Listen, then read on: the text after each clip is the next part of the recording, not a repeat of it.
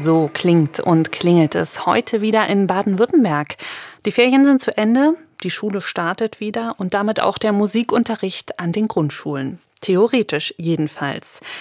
Denn schon 2020 fehlten seit einer Studie der Bertelsmann Stiftung und des Deutschen Musikrats 23.000 Musiklehrkräfte an deutschen Grundschulen. Ein riesiger Mangel. Wie sieht da der Musikunterricht an unseren Grundschulen überhaupt aus? Wie kann er stattfinden? Darüber spreche ich mit Birgit Hannig-Waag vom Bundesverband Musikunterricht. Sie ist Musiklehrerin und Direktorin der Nordschule Neureuth in Karlsruhe. Guten Tag, Frau Hannig-Waag. Hallo, guten Tag. Ja, in dieser Woche haben viele Klassen ihre erste Musikstunde im neuen Schuljahr. Was erlebt man da, wenn man Sie als Lehrerin hat? Gute Frage, ja. Also wenn man mich als Lehrerin hat, dann ist es mir immer ganz wichtig, dass wir sofort aktiv musizieren. Das heißt, wir singen oder machen auch was Instrumentales, je nach Thema. Auf alle Fälle beim Singen ist immer Bewegung und Rhythmus dabei.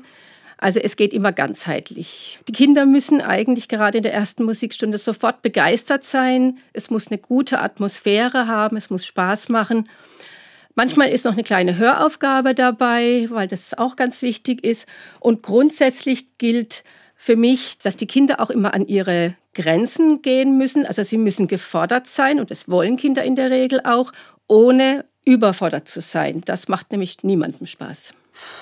Also das ist eine ganz schön große Aufgabe, wenn Sie das so skizzieren. Und das ist natürlich auch ein Ideal, denn ausgebildete Musiklehrerinnen wie Sie fehlen an Grundschulen. Was bedeutet das im Alltag, an Ihrer Schule zum Beispiel oder allgemein? Ich habe fünf Musiklehrkräfte, also, aber ich bin eine totale Ausnahme. Der Normalfall sieht natürlich ganz anders aus. Bestenfalls ist eine Musiklehrkraft da, wenn überhaupt. Ja, wir haben ja zurzeit einen ganz großen Lehrermangel, besonders in der Grundschule. Und es ist ganz klar, wenn ein Lehrermangel sowieso schon da ist, dann versucht man irgendwie den Pflichtbereich abzudecken. Dazu gehört auch Musik.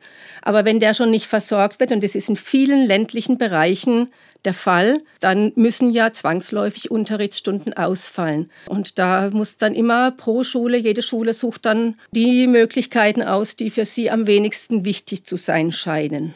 Das ist wirklich eine dramatische Situation, die Alltag ist große Rolle spielen ja inzwischen auch fachfremde Lehrkräfte. Leute, die nicht Musik studiert haben, dann aber einspringen, wenn es irgendwie möglich ist, ähm, wie Sie sagen, wenn, wenn, der, wenn der Kernbereich abgedeckt ist.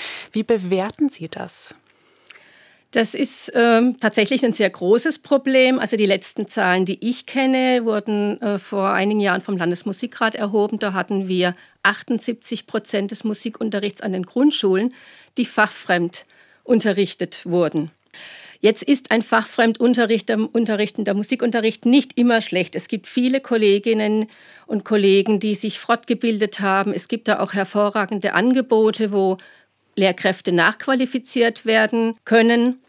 Jetzt natürlich stellen wir gerade fest, dass diese Fortbildungen immer weniger besucht werden, nicht mangels Interesse der Lehrkräfte, sondern weil die äh, Lehrkräfte von den Schulen einfach nicht freigestellt werden können für die, für die Kurse. Und natürlich muss man auch sehen, keine Fortbildung kann ein grundständiges Studium ersetzen. Der Musikunterricht hat ganz viele Facetten. Also er verlangt von einer Lehrkraft eine gewisse rhythmische Begabung, stimmliche, sängerische Voraussetzungen. Eine Lehrkraft muss wissen, wie singe ich mit Kindern richtig, um die Kinderstimme auch pfleglich zu behandeln. Was kann ich instrumental machen? Ich muss ein Begleitinstrument spielen können. Ich sollte weitere Instrumente spielen, wenn ich vielleicht Musizierklassen, wir haben bei uns Bläserklassen, andere Schulen haben Streicherklassen. Das verlangt natürlich schon ganz spezielle Kompetenzen. Und manche Kompetenzen kann man sich sicherlich auch selbst aneignen oder in einer Fortbildung lernen. Aber ich glaube, also als Musiklehrkraft ist einfach schon das Spektrum, was man wenn man es gut machen möchte, schon sehr hoch. Und natürlich kann man sich auf Musiktheorie zurückziehen, aber das ist natürlich nicht das, was wir, wie wir uns auch als, als Verband einen guten Musikunterricht vorstellen. Im Optimalfall ist es noch so, dass eine Musiklehrkraft auch selbst ein bisschen künstlerisch tätig ist, damit auch die Schulensembles oder Klassen nach außen gehen können, in die Öffentlichkeit. Und Kinder treten in der Öffentlichkeit auf, denn ich habe immer die Erfahrung gemacht, Kinder, die dann einen Auftritt haben, bei einem Konzert, bei einer Veranstaltung im Ort, im Dorf, in der Stadt, dann spüren die Kinder besonders ihre Selbstwirksamkeit über die Musik.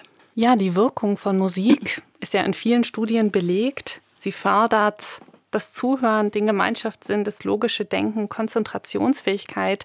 Beobachten Sie das auch, dass die Klassen, die Musikunterricht haben, besser aufgestellt sind? Es ist eine andere Sozialkompetenz. Also gerade, ich kann es bei uns beobachten, wir haben sehr, sehr viel Musik. Wir sind aber, wie gesagt, eine Ausnahme. Wir sind eine Musikprofilschule. Das gibt es in Baden-Württemberg erst ganz neu.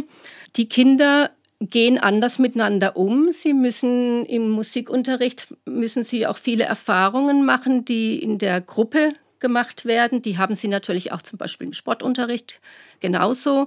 Also sie lernen viele Kompetenzen, die sie in der Gesellschaft auch später anwenden können. Es ist einfach eine andere Atmosphäre. Ich freue mich auch, wenn ich als Schulleiterin durch die Schule gehe und dann Kinder nach der Chorstunde oder nach dem Musikunterricht das Lied noch weiter trällern oder am Nachmittag in der Ganztagsbetreuung Kinder das Lied wieder aufgreifen, was wir gemacht haben oder ihr Saxophon rausnehmen, ihren Klassenkameraden was vorspielen. Es ist einfach eine viel positivere und freudigere Atmosphäre. Gerade in der Ganztagsschule, wo ich dann auch gucken muss, dass die Kinder auch, dass sie einen Lebensraum in der mhm. Schule haben, weil sie wirklich viele, viele Stunden in der Schule verbringen. Birgit Hannig-Wag ist stellvertretende Präsidentin des Baden-Württembergischen Landesverbandes vom Bundesverband Musikunterricht. Zum Schuljahresstart sprach ich mit ihr über Musikunterricht in Zeiten von Lehrer- und Lehrerinnenmangel. Vielen Dank, Frau Honigwag, für Ihre Einschätzung. Ebenso vielen Dank.